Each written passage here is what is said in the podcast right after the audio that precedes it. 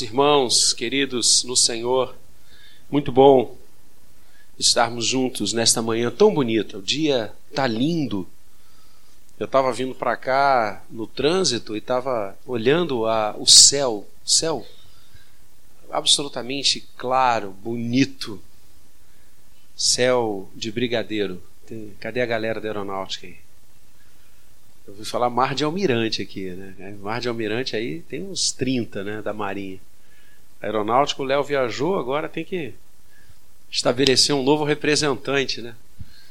Mas queridos, nós retomamos Romanos. Retomamos Romanos depois de um mês tão maravilhoso que foi o agosto. Agosto de Deus, eu estou colocando no boletim de hoje a, a, a bênção que nós tivemos com as palavras, as visitas, as presenças de pastores tão amados, tão queridos nossos, que nos edificaram a vida e nos despertaram para esse desafio que é ter esperança. Esperança contra toda esperança. Momento de tamanha desesperança, e é, é muito interessante, amados, que as redes sociais, né, eh, todas elas, né, eh, principalmente o WhatsApp, que é muito rápido na comunicação, é, fez com que nós, ao mesmo tempo, pudéssemos rapidamente falarmos uns com os outros, nos congregarmos, nos unirmos com causas absolutamente relevantes. Ao mesmo tempo gera uma certa um certo pânico, não é? E isso é muito cristalino. Ontem à noite alguns professores é, me escreveram, não poucos, né? Me escreveram dizendo que, olha, vai ter greve de caminhoneiros. Pode até ter, mas vai ter greve, vai começar hoje à noite. Outros dias vai começar amanhã, no caso hoje. Vai começar na quarta. E eu fiquei assim, vou jogar para cima, né? E vamos ver é, onde é que cai, né? E aí teve um aluno que já me escreveu dizendo, vamos suspender as aulas. Assim, a gente está vivendo um momento muito complicado, muito difícil, né? Vamos devagar, vamos devagar. Pode ser até que haja uma nova greve. Não estamos é, é livres de absolutamente nada, né? principalmente com o último aumento do diesel. Mas o que eu estou querendo dizer é o momento de pânico que as pessoas estão vivendo. Não é? Momento de pânico. E isso não é apenas por mensagem de WhatsApp. Na terça-feira passada, eu tenho passado as minhas terças todas em São Paulo, na universidade. Vou sempre terça muito cedo. Durmo lá e volto quarta também muito cedo. E nós todos fomos acordados em Copacabana às 10 para as 5 da manhã da última terça-feira. Algo assim, irmãos, que eu nunca tinha experimentado. Estou com 55, caminhando para os 56 era um tiroteio. Mas não eram tiroteios normais. Isso aí o carioca está mais do que acostumado. Era algo muito fora do comum. Muito fora do comum. Armamentos pesados, barulhos muito fortes, rajadas. Isso permaneceu durante algum tempo. Todos fomos acordados às 10 para as 5 da manhã Havia uma incursão policial no Morro do Pavão Pavãozinho e houve uma verdadeira guerra no bairro de Copacabana. Quando eu desci às seis da manhã para pegar o táxi, não havia viva alma na rua. Dez para as cinco acordamos, às seis horas, uma hora depois de tiroteios, eu desci em frente à minha casa há pontos de ônibus final, há uns três ou quatro pontos finais. Não havia ninguém. Ninguém. O porteiro havia trancado todas as portas do nosso prédio. E eu me sentia até importante porque eu ia andando e ele ia abrindo as portas e eu ia passando. E ele disse para mim: Hoje está complicado, né, doutor? Eu falei: Só hoje? Então, esse momento que nós vivemos foi muito bom o tema da esperança. Muito bem escolhido o tema da esperança. Porque, amados, nós não podemos desistir de viver. Nós não podemos desistir de viver, porque a nossa esperança é Cristo Jesus. Ele é a esperança da glória. Nossa esperança é eterna. Não esperamos em políticos, não esperamos em instituições, não esperamos no poder do dinheiro, nós esperamos em Cristo. Ele é a nossa esperança. E nós não vamos deixar de sorrir, nós não vamos deixar de sonhar, nós não vamos deixar de estudar, nós não vamos deixar de trabalhar, nós não vamos nos esconder debaixo da cama, porque nós temos o Senhor. O nosso socorro está no nome do nosso Senhor, Criador do céu e da terra. Amém. Fechamos o agosto agora? Fechamos. Já tínhamos fechado com o André na sexta-feira, que nos falou sobre espera, e agora a gente fechou também. É, é uma introdução para voltar para Romanos. Vamos lá? Abra aí a palavra do Senhor nessa manhã. E nós paramos no capítulo 14 Lemos o verso 10. Abra aí Romanos 14, 10. Onde Paulo nos faz algumas perguntas e eu me lembro que nós conversamos sobre isso. Lembro-me do sermão que está no verso 8: Quer pois vivamos ou morramos, somos do Senhor. E aí no verso 10, só para retomar e a gente lembrar de tudo isso, Paulo nos faz algumas perguntas. Tu, porém, Vamos ler juntos? Por que julgas teu irmão? E tu, por que desprezas o teu? Pois todos compareceremos perante o tribunal de Deus. Juntos, como está escrito, por minha vida, diz o Senhor, diante de mim se dobrará todo joelho e toda língua dará louvores a Deus. Verso 12: Assim, pois, cada um de nós dará contas de si mesmo a Deus. Assim, pois, cada um de nós dará contas de si mesmo a Deus. E na sequência, verso 13, leio agora sozinho: Não nos julguemos mais uns aos outros. Pelo contrário, tomai o propósito de não pôr de estropeço ou escândalo ao vosso irmão.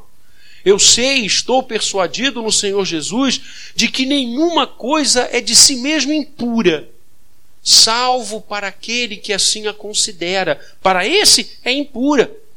Se por causa de comida o teu irmão se entristece, já não andas segundo o amor fraternal. Por causa da tua comida, não faças perecer aquele a favor de quem Cristo morreu. Não seja, pois, vituperado o vosso bem porque o reino de Deus não é comida, nem bebida, mas justiça e paz e alegria no Espírito Santo. Aquele que deste modo serve a Cristo é agradável a Deus e aprovado pelos homens. Amados, o que o apóstolo Paulo está conversando aqui com a igreja em Roma é extremamente atual para os dias de hoje. O versículo chave desta perícope é o verso de número 12. Assim, pois, cada um de nós dará contas de si mesmo a Deus. Nos lembremos que essa divisão que temos de capítulos e de versículos não é originalmente encontrável no texto bíblico. A, a, a, tanto o Antigo quanto o Novo Testamento foram escritos sem divisões de capítulos ou de versículos. Essa divisão didática, pedagógica, ela foi feita pela igreja na alta Idade Média. Todos os textos bíblicos eram corridos. As epístolas, Paulo começava a escrever e ia embora. E muitas vezes, é, é, é, por mais interessante que seja é, essa divisão de capítulos e versículos, claro que é, porque rapidamente a gente encontra o que quer, rapidamente a gente chega ao texto procurado, às vezes ela atrapalha. Porque a gente acha que um assunto acabou e agora começa outro. Não! Há uma identidade na sequência. Por isso é bom você ler as Escrituras sem preocupar-se com X capítulos, X. Vai lendo, vai lendo. Às vezes você não, agora eu vou ler um capítulo apenas. Aí você encerra ali, só que a coisa continua. O desfecho continua. É o caso do capítulo 14. Paulo está falando sobre julgamento, sobre juízo de uns para com os outros. Por que desprezas o teu irmão? Porque julgas o teu irmão. Queridos, é da natureza humana o juízo sobre todas as coisas. René Descartes, filósofo do iluminismo, dizia: penso, logo existo. Frase que todos nós conhecemos. Só que no latim não é penso, é cogito, é julgo, analiso, exerço um juízo sobre todas as coisas. E isso prova que eu existo. Cogito ergo sum, eu penso, eu analiso, eu, eu julgo. Nós temos um senso crítico profundamente apurado. E isso fez com que a humanidade avançasse, progredisse, conseguisse coisas sensacionais para a vida. Que bom! Mas ao mesmo tempo, como tudo pode ser usado para o bem e para o mal, quantas vezes usamos o nosso juízo crítico em relação às pessoas? E no mais das vezes, desprovido de amor. Por isso, o Senhor Jesus, já no Sermão da Montanha, Mateus 7, ele nos ensina dizendo: Não julgueis, não julgueis, para que não sejais julgados. Porque com o mesmo juízo que julgares o seu irmão, serás também julgado. E para o Senhor nos fazer entender de forma mais profunda o que ele estava querendo dizer, ele dá um exemplo sensacional. Ele diz: Vocês se preocupam tanto com a vida dos outros, vocês julgam tanto os outros, e vocês percebem um, um, um fiapo, uma, uma lasquinha de madeira. Meu, meu, meu jovem carpinteiro, como, como é que é aquela farpinha da madeira que às vezes entra no dedo? Uma, uma, uma, um pedacinho daqueles que sai quando você corta a madeira e. Uma farpa! Essa é a palavra que eu queria lembrar. Jesus diz: vocês conseguem identificar, e, e, e a, a, a, proporcionalidade é essa de, de Mateus 7 vocês conseguem identificar uma farpa no olho do irmão, um cisco que está ali, uma coisinha ínfima, mas não olha uma trave que está no seu olho. Olha a proporção. Por que julgas o seu irmão? Por que o desprezas? Cada um dará contas de si mesmo a Deus. Amados, nós temos uma relação com o próximo muito complicada. Nós somos complicados. Só o Senhor para nos amar. Isso é fato. Isso é fato. Muitas vezes é difícil nos entender. Mas nós somos povo de Deus. E o que Romanos está falando na prática é que você precisa tratar o outro de forma diferente com que você é ensinado no mundo. O mundo nos ensina a julgar, a julgar pelas aparências. Julgar pelas aparências. Por isso a frase, eu me amarro na sabedoria dos antigos. As frases, os chamados ditos populares, carregam uma sabedoria incrível. Quase todos. É raro você ter um dito popular errôneo. Existem, claro que existem, e como, né? mas a maioria deles são muito bons para a gente aprender. Há um que diz assim: as aparências enganam. Porque nós julgamos pelas aparências.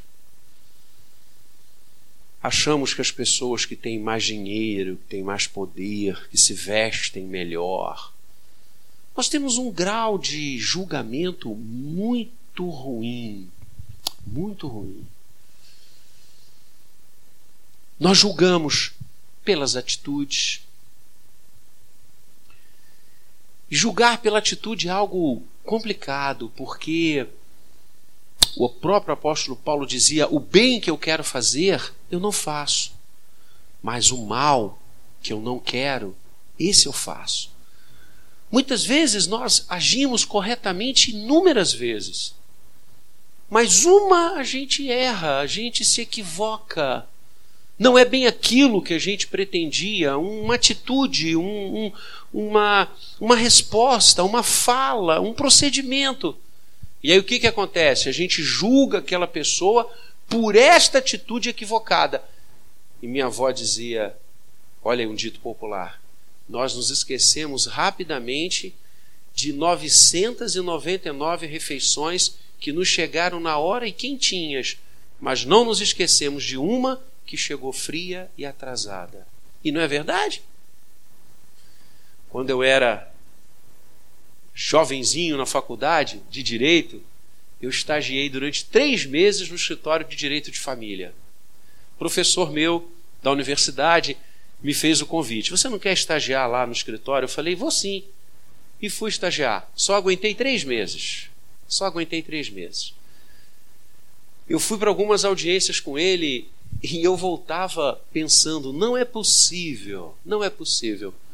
E eu vou falar um pouquinho até sobre isso hoje com o grupo de trabalho dos casais. Nós vamos almoçar juntos aqui na igreja e eu vou conversar com eles depois. Eu vou falar um pouco sobre isso. Sentava-se lá o marido e a mulher, ou ex-marido e ex-mulher, ainda não, porque a justiça não tinha batido o martelo do divórcio. E os dois se reportavam um ao outro, falavam de uma forma um com o outro, com ódio, com uma raiva. E às vezes estavam casados há anos e estavam brigando há dois meses, há três meses, e eu pensava assim: meu Deus, será que todos aqueles anos de felicidade, de alegria, de viagem juntos, de filhos chegando, de conquistas realizadas, tudo isso é jogado na lata do lixo da história e só vale agora o ódio, a raiva, a vingança? Que coisa, como o ser humano é! Julgar pelas atitudes é um equívoco. Mas se não devemos julgar pelas aparências, nem julgar pelas atitudes, como nós devemos julgar o nosso irmão? Da mesma forma que Jesus julgou. E como é que Jesus julgou? Primeiro, nos entendendo. Você deve entender o outro antes de você agir em relação ao outro, antes de você esbufetear o outro, julgar o outro, agredir o outro, tente entendê-lo. O Senhor nos entendeu ou não? O Senhor nos entendeu. Se o Senhor não tivesse nos entendido e não entendesse as nossas fraquezas, que somos pó, que agimos de uma forma tão ruim como nós muitas vezes não queremos, que explodimos, que temos momentos complicados. Se assim não fosse, como o profeta disse no passado, há muito Israel já teria sido consumida. Se o Senhor não nos entendesse e amasse, os céus já teriam sido abertos algumas vezes e raios e trovões nos teriam consumido algumas vezes. Entenda o outro. Entenda o outro. Você não sabe o que, que ele está passando. Isso não é verdade dentro de casa? E como é? Você chega todo feliz, todo feliz vibrando. Alguma coisa deu muito certo no trabalho, você conseguiu algo que você estava querendo há um tempão. Aí você chega em casa, feliz da vida, saúda o garagista que recebeu ali o seu carro, ou então o vizinho que subiu no elevador com você. Aí chega em casa, abre, e quando você cumprimenta a esposa, o dia dela foi inversamente desigual ao seu. Nada deu certo para ela naquele dia. Tudo veio abaixo, ela não conseguiu nada, ela está uma pilha. Aí você tem duas opções. Ou você entende isso, ou vocês vão brigar. Ou vice-versa. Estou falando alguma loucura aqui? Não é só lá em casa que acontece isso? Não, né? Acho que não é só lá em casa. Filho! Igualzinho. Porque todos somos iguais. Às vezes o menino vem em relação a você vibrando, querendo te dizer alguma coisa e você tá uma arara. Você está explodindo, é um vulcão, Etna na sua mente. E você acaba afastando, você acaba falando grosseiramente. E depois você cai em si e diz: caramba, filho, desculpa, não tem nada a ver com você. Ainda bem que essas coisas só acontecem na minha casa, não na casa de ninguém mais aqui. Trabalho igualzinho. O professor então sabe o que eu estou falando.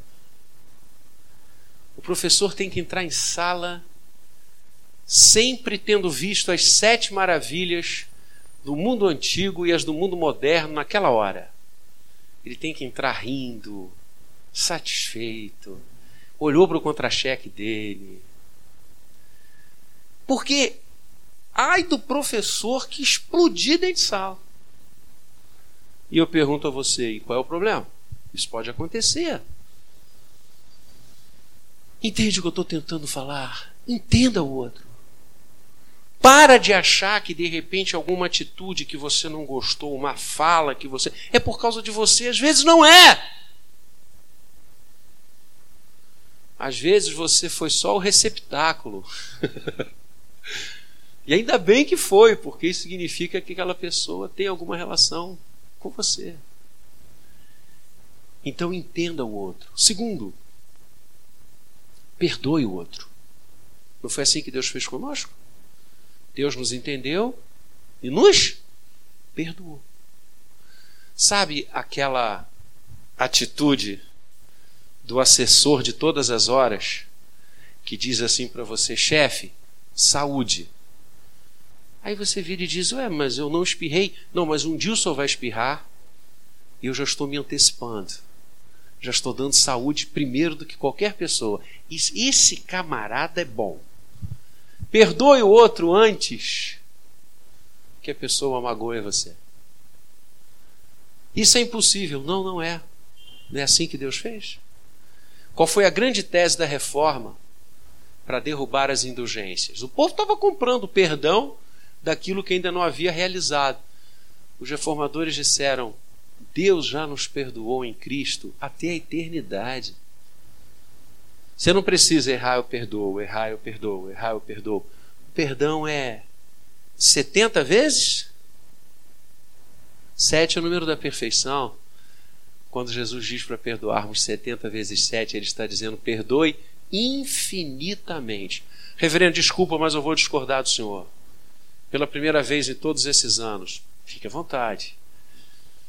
Não. Se eu perdoar indefinidamente, a pessoa vai fazer indefinidamente alguma coisa contra mim. O problema é dela.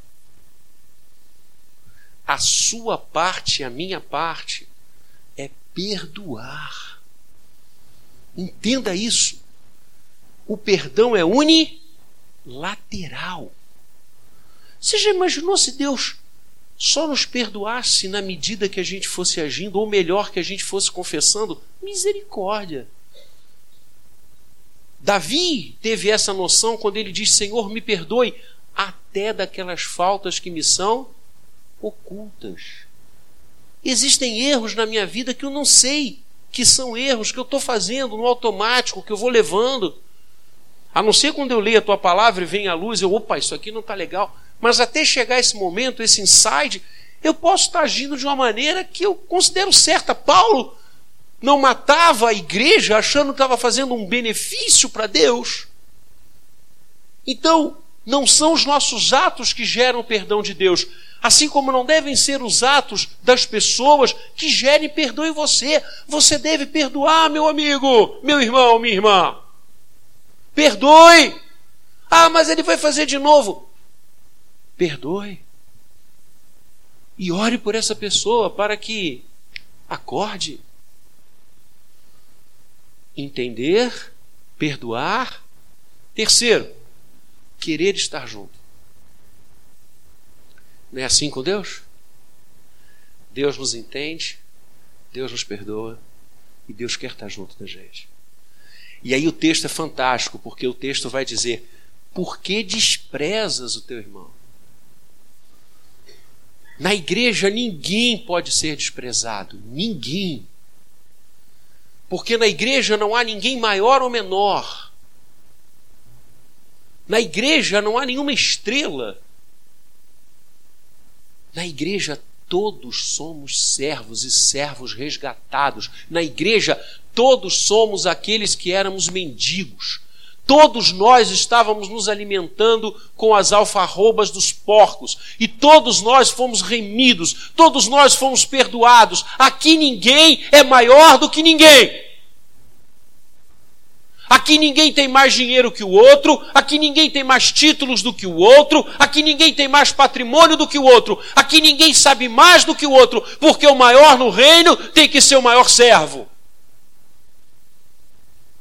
Essa é a igreja.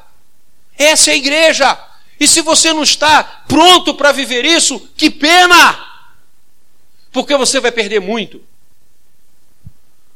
Não despreze ninguém.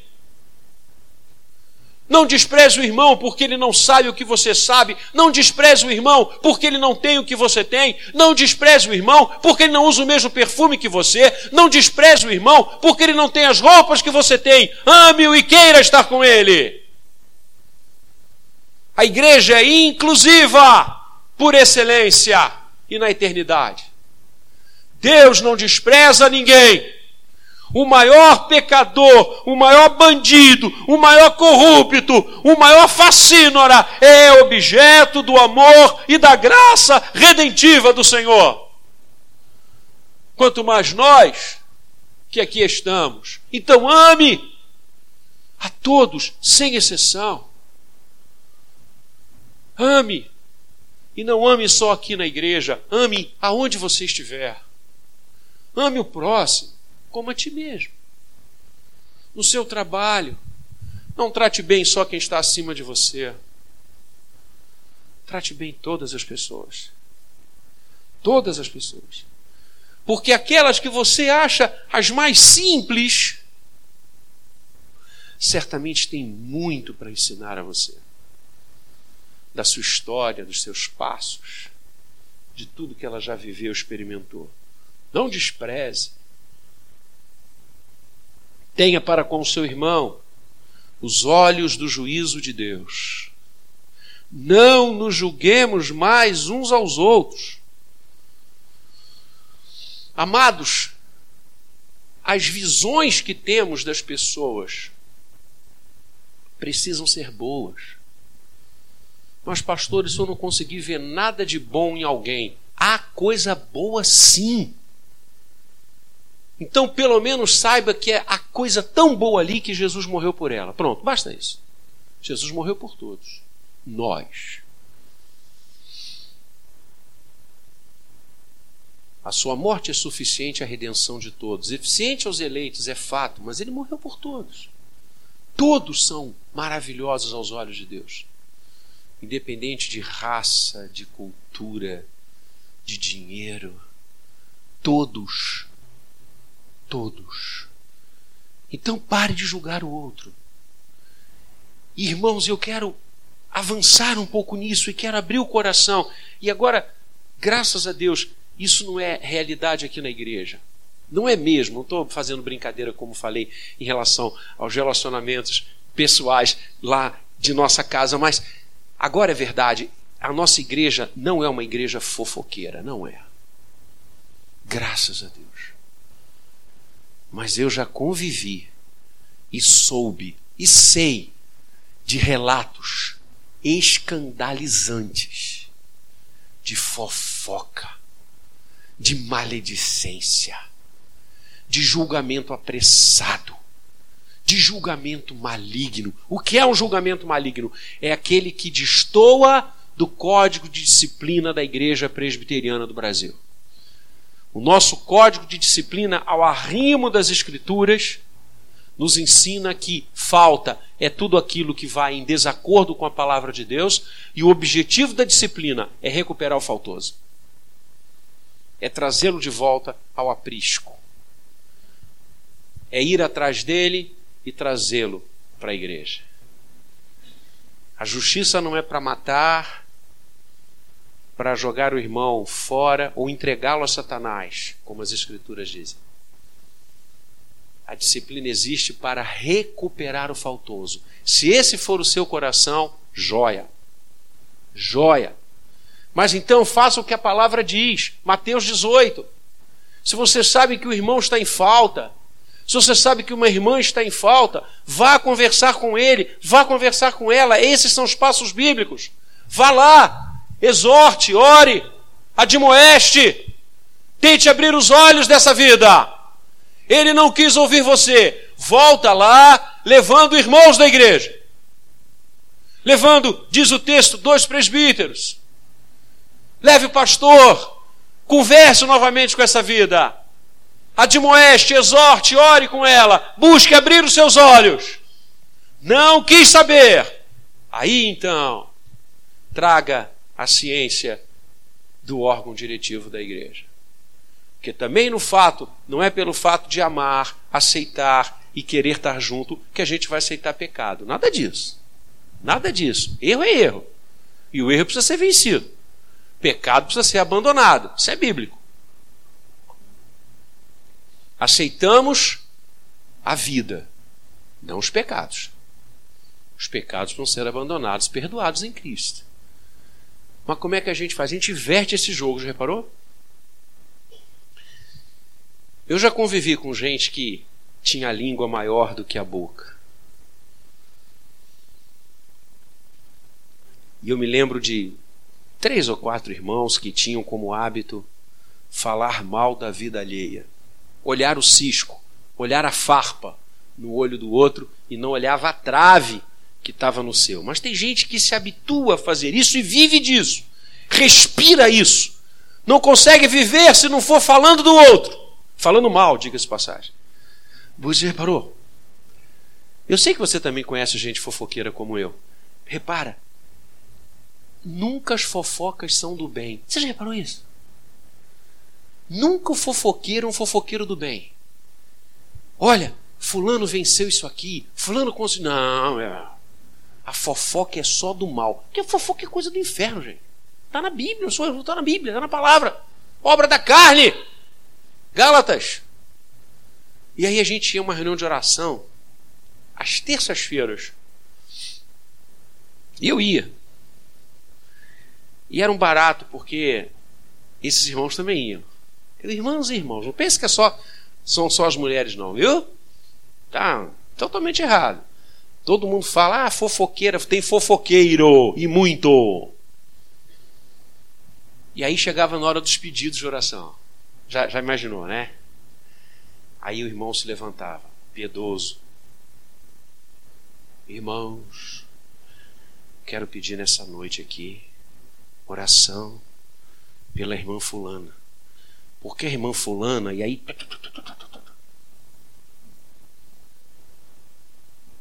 Eu, eu quero pedir oração pelo irmão Fulano.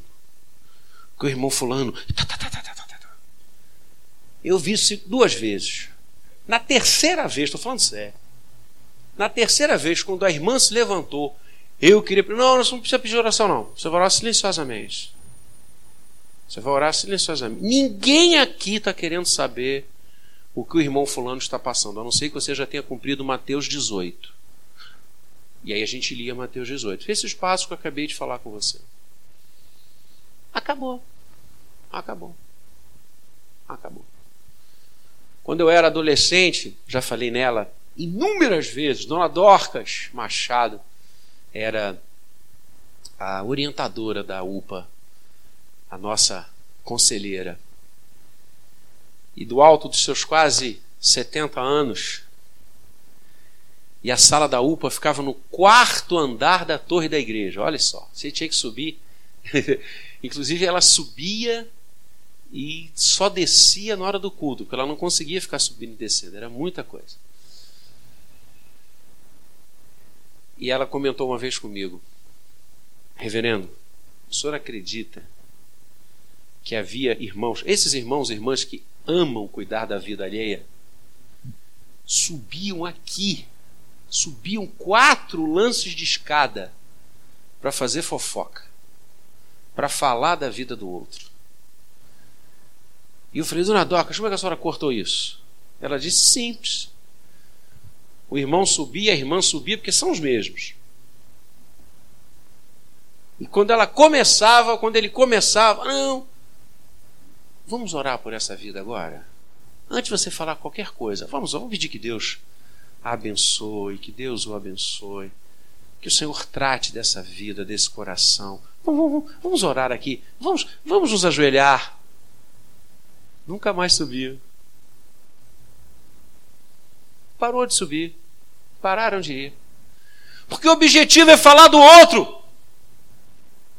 É julgar o outro. É incrível isso. E essa preocupação, queridos, acompanha a igreja desde a sua origem, porque isso acompanha o ser humano. Tiago vai falar da língua e diz que ela é capaz de colocar fogo numa floresta. E ele diz: cuidado com a sua língua, um pequeno órgão que pode fazer tanto mal. Então freie a sua língua. Ou melhor, abra para louvar ao Senhor e para abençoar as pessoas. Esse é o cuidado que temos de ter com os outros, um cuidado cristocêntrico, um cuidado cristão. Aprender com Jesus, como Jesus recebia, como Jesus abençoava, como Jesus corrigia quando precisava ser corrigido, mas sempre com amor. Jesus pegou sim chicotes para tirar os vendilhões do templo, mas não ficou fazendo fofoca sobre a vida deles. Jesus amou aquele jovem rico que não quis largar as coisas para servir a Deus, mas não ficou falando mal da vida dele.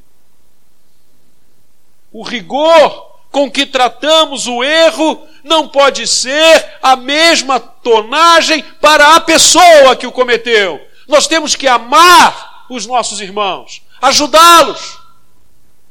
Eu não preciso participar do erro dele para dizer que eu amo. A minha atitude vai mostrar o meu amor.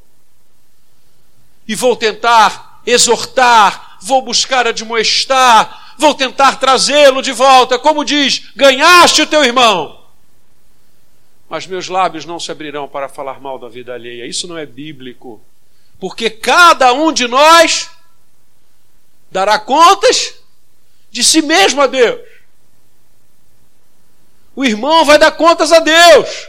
Por isso eu falava sobre o perdão. Ah, mas eu não vou ficar perdoando, perdoando, perdoando, porque a pessoa vai ficar fazendo a mesma coisa. Ele vai dar contas a Deus do que ele está fazendo. A minha atitude é a minha atitude. Ah, mas o irmão é grosseiro. Ore por isso. Ore por isso. Eu já vi pessoas que oravam pedindo que os céus se abrissem e raios caíssem sobre a cabeça daqueles que não criam. Eu conheço uma pessoa assim, você conhece? Ele era tão brabo, tão grosseiro, tão rude, que o apelido dele era Filho do Trovão. Você já imaginou? Só que ele conheceu alguém E numa, num dia, numa noite de ceia, ele declinou a cabeça sobre o ombro desse alguém. E aquele que pediu que os céus se abrissem para fogo cair e consumir as pessoas que não creram, é conhecido como o apóstolo do amor. Estou falando do apóstolo João. Nós cremos que as pessoas se convertem ou não? Nós cremos que os grosseiros, que não sabem tratar os outros, os cheios de si, que na verdade são cheios de nada, conhecendo a Jesus, como é que nós lemos? Diante de quem se dobrará todo o joelho, verso 11, e toda a língua dará louvores a Deus. Essas pessoas serão modificadas, transformadas, mas antes de eu olhar a grosseria do outro, antes de eu olhar a presunção do outro, antes de eu olhar qualquer coisa no outro, eu preciso olhar em mim. Esse é o parâmetro. E aí, quando você olha para você, como é que deve ser a sua atitude? Primeiro, e olha que coisa linda, não colocar ou ser tropeço na vida de ninguém. Verso 13. Não nos julguemos. Pelo contrário, tomai o propósito de não pôr destropeço. Ser tropeço na vida de alguém. Os julgamentos que nós fazemos em relação aos outros amados não é só em relação às atitudes que consideramos erradas, nós também fazemos julgamentos em relação às coisas espirituais.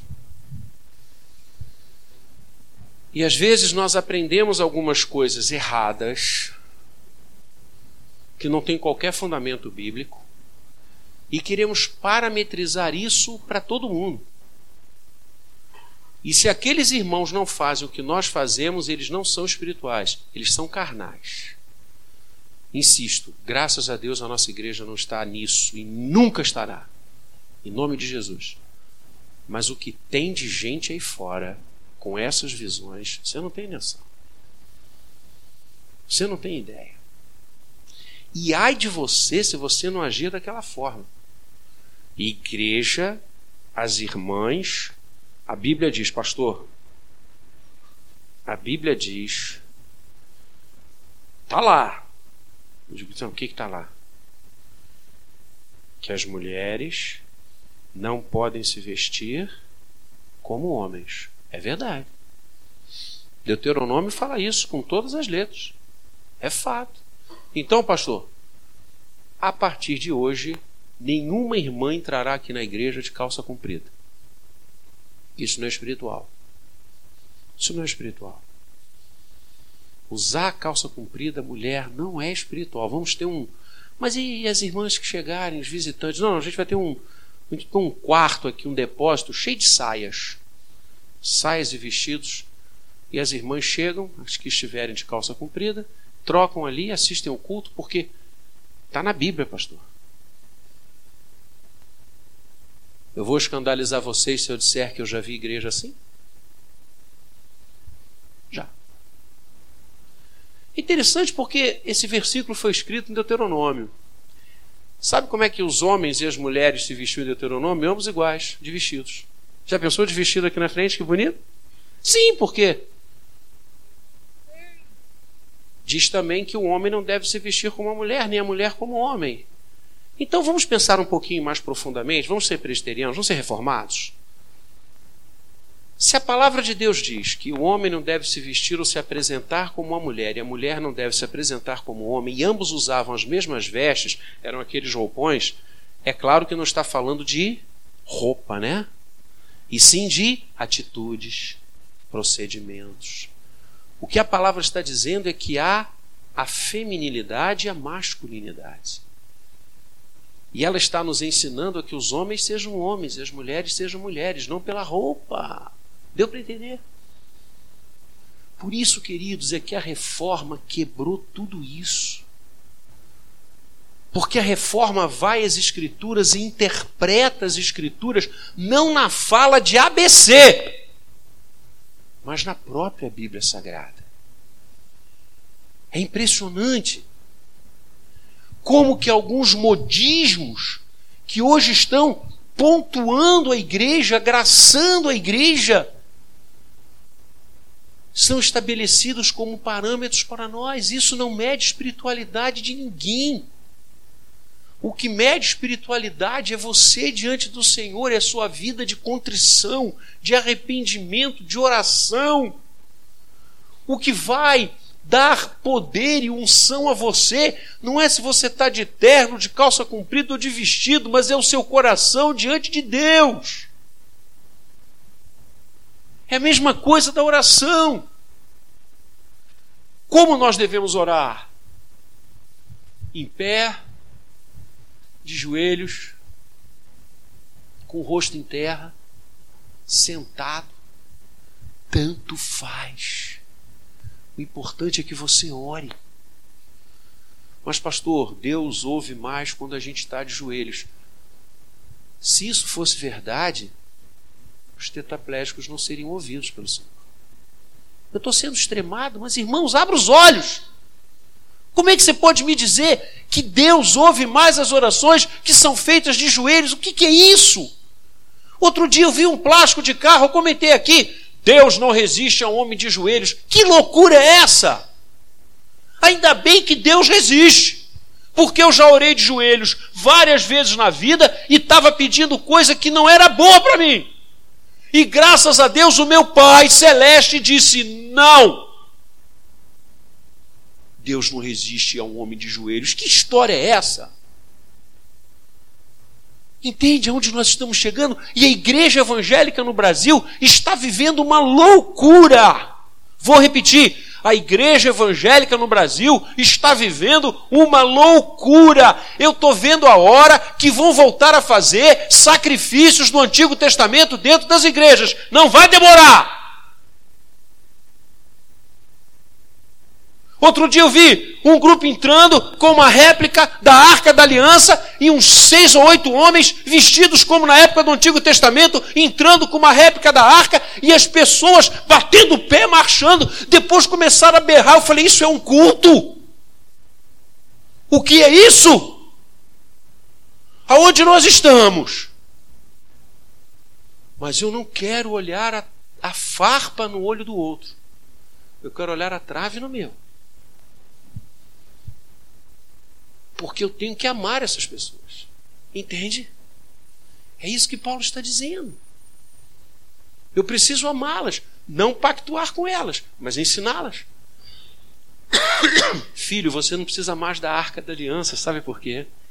Porque foi feita uma nova e eterna aliança. O que a arca simbolizava no Antigo Testamento, a cruz é a realidade. Ah, ele não vai te ouvir. Mas eu ministrei. Mas você não vai me ver entrando com arca pelo corredor da igreja, nem pulando, nem saltando, nem dando cambalhota nos bancos. Você não vai me ver. Paulo chega a dizer que o nosso cuidado com o outro, o nosso carinho com o outro tem que ser tal. E aí a gente vai lembrar agora de Roma. Eu já estou acabando. É que eu estava com saudade de pregar. Yuri, vocês, esse negócio de pregar só uma vez por mês, cara, para mim não dá não, rapaz. Eu, hein? Roma, lembra, tinha os bacanais a todo tempo. E Roma tinha uma profusão de ídolos imensa, era ídolo para tudo.